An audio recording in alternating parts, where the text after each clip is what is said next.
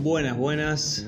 Hola a todos y todas. Bienvenidos a un nuevo episodio de Cazador de Sueños. Esta loca aventura que estoy iniciando en el maravilloso mundo de los podcasts. Silvio es mi nombre, me presento de nuevo, eh, ya que como dicen, el público se renueva y, es un placer para mí estar acá de nuevo compartiendo este espacio con, con ustedes ya iniciando hoy el, quinto episodio. Un episodio que como, bueno, lo habrán visto y dilucidado un poco por el nombre, eh, va a girar en torno al amor. Bien, qué tema. Em, bien, el amor es, es un, sentimiento que nos atraviesa a todos. Eh, nos atraviesa y además afecta cada uno de los aspectos de nuestra vida. Está presente en todo lo que hacemos. Eh, creo que esa es una de las partes más trágicas del amor, ¿no? Que no podemos no amar. Es algo como que está implícito en nosotros. Eh, pero eh, la sociedad actual creo que fue limitando la esfera del amor a a un área casi exclusivamente, a un plano casi exclusivo del vínculo sexoafectivo eh, en una pareja. Eh, y ahí es donde va a radicar el, eje en torno al que va, al que va a girar el, episodio de hoy. Em, el otro día escuché un, capítulo eh, que hablaba sobre los celos del podcast de Lucía y sus gemelas y me pareció muy bueno. Bueno, a propósito se lo, se lo súper recomiendo a este podcast. Yo no lo conocía y, nada, llegué a él ahí buscando en Spotify. Em, y nada, me pareció muy bueno. Y entre, bueno, entre las muchas cosas que, ella abordó en ese episodio, eh, utilizó el término de democratizar el amor. Que me pareció genial. Eh, nada, y, súper interesante para, para, desarrollarlo y repensarlo un poquito acá desde, mi mirada. Pero, pero este término, el de el amor, eh, me pareció genial. Eh, repensando un poquito estos días después de escuchar este episodio, nada, se, me ocurrió pensar que para que para poder hablar de democratizar, primero hay que pensar la, existencia de un monopolio. Eh, y claramente, como decía antes, en, el, como dije anteriormente, el amor se encuentra totalmente monopolizado por las relaciones de pareja. Acá, sin distinción de, ningún género, ¿no? Pero, pero sí, eh, cada vez que pensamos el amor, básicamente lo pensamos en, relaciones del vínculo sexoafectivos. Em, creo que muchas veces nos cerramos en la idea eh, de que esta última es la única manera de dar o recibir amor. Bueno, obviamente, eh, sacando los casos eh, de amor familiar, ¿no? un padre con sus hijos, una madre con sus hijos, pero hasta eh, incluido el amor familiar, existe un monopolio que, va y, termina desviando esa mirada hacia, hacia el vínculo de pareja, ya que muchas veces, por carencias o excesos eh, de amor dentro del vínculo eh, familiar, terminando, terminamos buscando y reclamando en parejas ese, ese amor que no recibimos dentro de la, familia. Es, es muy loco pensar pensarlo, pensar eh, en, ese punto. Em, entonces, eh, esta situación nos obliga a esperar siempre de una pareja ese algo tan difícil eh, llamado amor, que ni siquiera lo podemos definir. Em, y que, nunca termina de ser una idealización. Es decir, el amor es una historia que nosotros mismos nos contamos eh, y, una construcción imaginaria de lo que creemos que es el amor. Es, el típico cuentito que nos repetimos mil veces en la cabeza y que está formado a imagen y semejanza de, los patrones eh, que la sociedad, la familia o bueno, en, este contexto actual, eh, las redes sociales eh, nos terminan diciendo de cómo debe ser el amor de pareja. Acá creo que las redes sociales cumplen un papel fundamental, ¿no? los expuestos, los, cómo nos exponen y cómo nos muestran esta idealización al extremo, ¿no? De que las parejas tienen que viajar juntos, tienen que pasar eh, eh, ratos todo el tiempo juntos, hacer cosas siempre pareja, básicamente ser felices todos los días juntos. Eh, bueno, sin irme por las ramas con, eso. y es obvio que, las relaciones que, tengamos, que cualquier persona tiene, no va a coincidir con, con estos parámetros porque son parámetros ficticios e inventados y además potenciados por nuestra propia idealización. Em, van a estar siempre comparados con estos parámetros. Eh, entonces nos vamos a terminar frustrando y enojando con nosotros y con nuestra pareja. Em, y si lo pensamos un poquito más a fondo, eh, terminan siendo relaciones construidas desde una total necesidad. Es decir, poniéndonos, eh, poniendo nuestro yo, a nosotros, como, como el eje central del vínculo eh, y buscando satisfacer a través de ella, de, esta relación, alguna carencia nuestra. Em, con respecto a esto hay una charla muy, muy copada, em, creo que es de Universidad Libre, también la pueden buscar en, YouTube, de Darío Stanriver, lo pronuncio bien, ¿eh? lo estuve practicando un par de veces antes eh, sobre el amor. Eh, es una charla de dos horas y media, creo, pero pasa volando. O sea, está muy, muy buena. Em, y eh, bueno, en esa charla él dice que, que la mayor mentira de las relaciones amorosas es que, digo textualmente, ¿no? Decimos que en el amor la prioridad es el otro, pero no hacemos otra cosa en el amor que priorizarnos a nosotros mismos.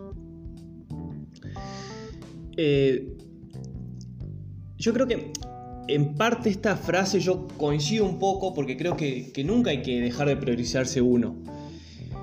Pero por otro lado, eh, terminamos siendo muy caretas, eh, ¿no? Porque según el discurso tradicional del amor romántico, nos dice que, que podemos o, o que daríamos todo por la otra persona. Hasta la vida. O sea, la clásica frase de si no estás me muero. Pero en realidad, o sea, si desmenuzamos esta idea, eh, es porque a nosotros nos conviene y nos sirve la otra persona. Y no porque sea un amor realmente sincero y construido desde los intereses mutuos y eh, preservando la individualidad de cada uno. Y ahí es donde radica el problema, en esperar del otro, en cargar todas nuestras expectativas en ese otro, pero no pensado, eh, no pensando en su bienestar, sino en cómo ese otro puede satisfacer mis propias necesidades emocionales. Es, es un tema interesante. Es como para desmenuzarlo de a poquito e irlo procesando, pero, pero fuerte. Entonces, bueno, en base a todo esto, eh, yo decidí tomar este, este concepto de, democratizar el amor y volverme un militante de eso. Militar a full la democratización del amor.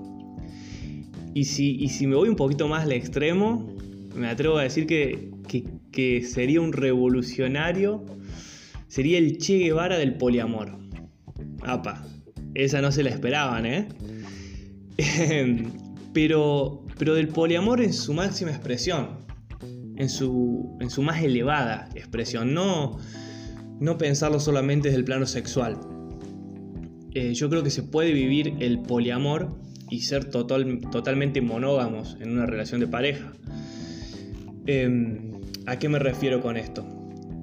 eh, en la necesidad de, diversificar eh, nuestros vínculos amorosos, eh, en no tener un solo foco a, donde depositar y de dónde extraer, entre comillas, ¿no? nuestro, nuestro amor. Em, y ahí esa creo que es la clave de esta democratización del amor. En revivir y reavivar todos estos tipos y formas de amor que nos atraviesan a diario. Eh, en animarnos a tener relaciones mucho más profundas con, por ejemplo, amigos y amigas, eh, a construir vínculos fuertes y verdaderos con ellos que nos involucren a, nivel emocional y afectivo y que sean una relación mucho más profunda más allá de, de, salir de jugar los fines de semana, de juntarnos a, jugar al fútbol, a comer asado o lo que sea. Eh, sino que nos animemos a, abrirnos eh, con ellos a nivel, a nivel emocional y que se produzca una, retroalimentación mutua de ese vínculo, ¿no? Es construir lo que es un, verdadero lazo de amistad. Ojo, esto no es fácil, o sea, no es que con cualquier persona lo vas a poder hacer, pero estar más abiertos y animarse a hacerlo. Em, también la relación que tenemos con, nuestros, nuestros padres, madres, hermanos o, cualquier lugar, cualquier persona que ocupe el lugar de, familia, más allá de los, de los lazos de sangre.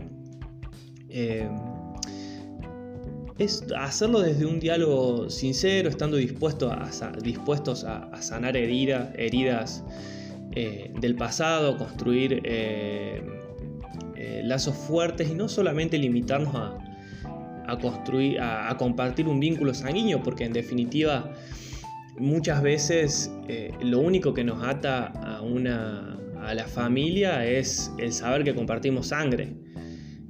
Pero no hay realmente un vínculo afectivo y emocional que, nos ligue con esa persona. Em, y después como último, como último de los, de los ejemplos que, que marqué de esta diversificación del amor, es en el, el lazo, el amor más fuerte de todos y el más difícil también de, construir, que es el amor propio.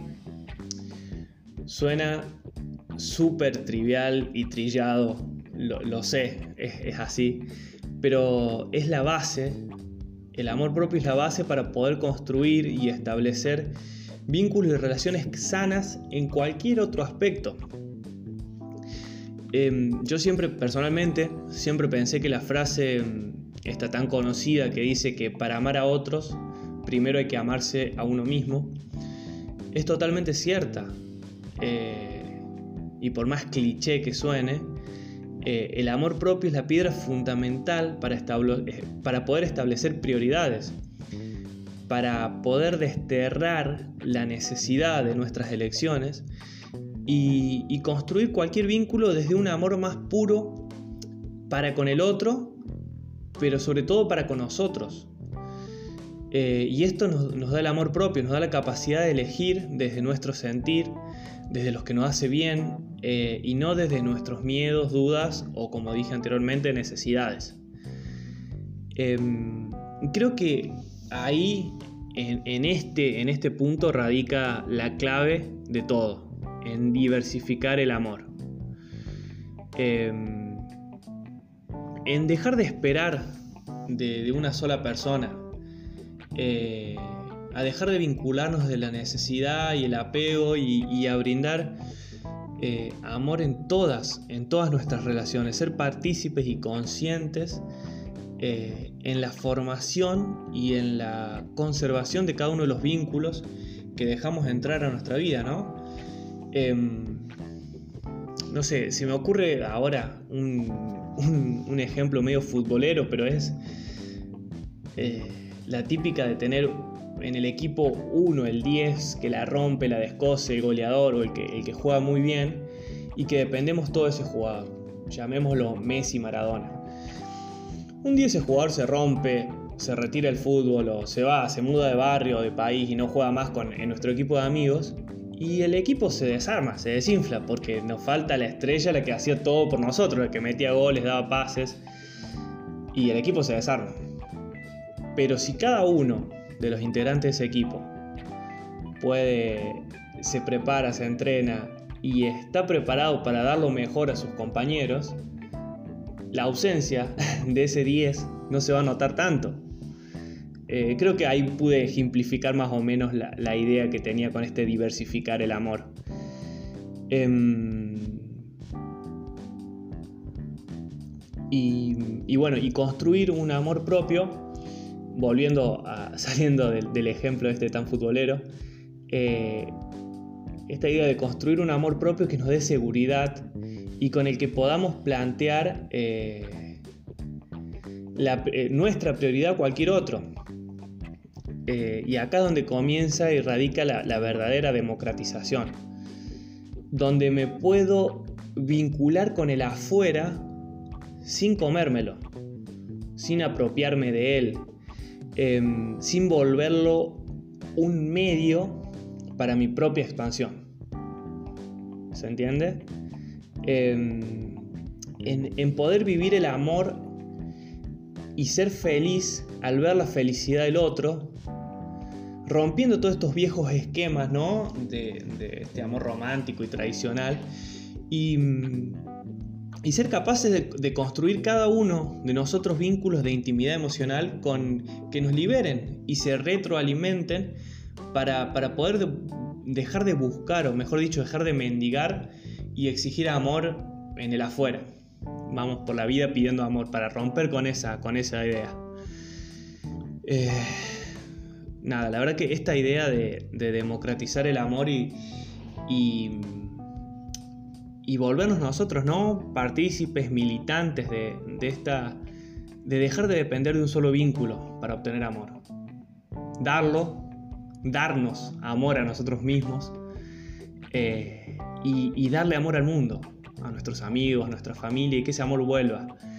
Eh, y así poder establecer vínculos de pareja, sexoafectivos, como quieran llamarle, eh, muchos más sanos eh, para con los otros y para con nosotros. Em, ahora a modo de cierre, como bueno, lo vengo haciendo en algunos capítulos anteriores, les quiero compartir un breve texto que, escribí o que este lo tenía escrito de antes sobre el amor Em, nada, pero antes me despido de ustedes. Eh, después eso lo dejo ahí como el, bonus track, el texto. Me despido. Eh, les agradezco mucho, mucho la verdad por estar ahí del otro lado. Eh, me pueden me, pueden seguir por las redes por las redes sociales como, como Silvio Baguer o leer mi blog también lo tengo un poco desactualizado eh, al WordPress, pero, pero nada, ya le vamos a poner más pilas, eh, efímeramente mortales. Me, buscan ahí en, WordPress. Gracias de vuelta, gracias eh, totales por estar ahí del otro lado y, nos escuchamos en el próximo episodio de, de Cazador de Sueños.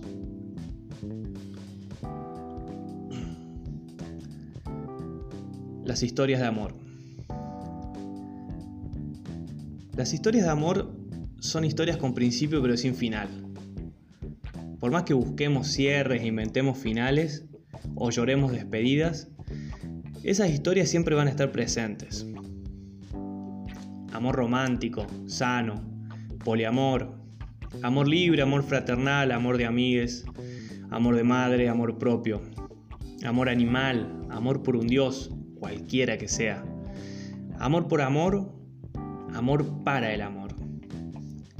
Si hay amor, las historias corrientes dejan de ser corrientes, porque el amor, de cualquier tipo y en todos los formatos, es una energía que sana y renueva. El amor es ese calorcito en el pecho que sentimos al dar un abrazo. O cuando envolvemos con nuestros dedos esa, taza de, de té que nos preparamos de madrugada. Amor es un buenos días, el gracias, el por favor. Es la comida de la vieja o los consejos de la abuela. Amor es ese llamado de tu viejo, que te dice mil cosas y te pregunta otras mil, pero que detrás de todo eso esconde un te amo. Amor son los miles de amores que se cruzan en nuestra vida. Amores intensos de una noche o livianitos, pero que sobreviven años. Amor es ese cruce de miradas fugaces en la calle, o ese beso que te diste alguna noche medio borracho y que te hizo replantear si volver a buscarla o buscarlo entre ese mar de gente llamado ciudad. Amor son cada uno de esos fugaces amaneceres, donde el calor de la vida vuelven al planeta. Amor son los rojizos atardeceres, donde los últimos rayos de sol besan tus mejillas. Amor es esa luna llena que seguro regalaste mil veces, o todas esas estrellas que prometiste bajar del cielo. El amor vive en nosotros. Nosotros vivimos gracias al amor. A todos y a cada uno de esos tipos de amor que se cruzan a diario en nuestro camino.